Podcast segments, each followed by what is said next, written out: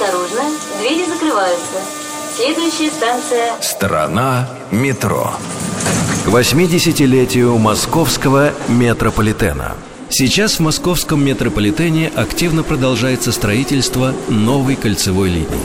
Официально она называется «Третий пересадочный контур». Линия пройдет с внешней стороны нынешней кольцевой и соединит радиусы на уровне станций Сокольники, Электрозаводская, Авиамоторная, Текстильщики, Печатники, Калужская, проспект Вернадского, Савеловская, Рижская.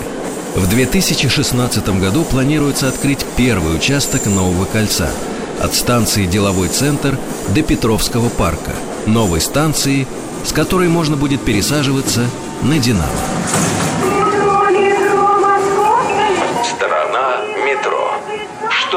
Скрывается под землей?